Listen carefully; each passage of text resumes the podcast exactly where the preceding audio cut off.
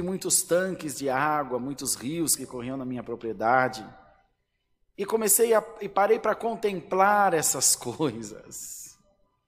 E comecei a aplicar no meu coração a contemplação. Irmão, a contemplação, meu Deus, a contemplação é um olhar criterioso, a contemplação é um olhar reflexivo para alguma coisa. Não olhar só para aquilo que ela aparenta.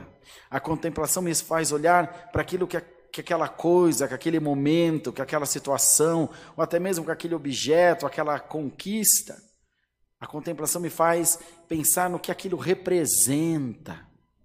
Não é o valor agregado que ele tem, é o que ele representa, não é o valor tangível, é a representatividade daquela, daquele assunto, ou daquela coisa, ou daquela pessoa. E ele parou para contemplar a sabedoria.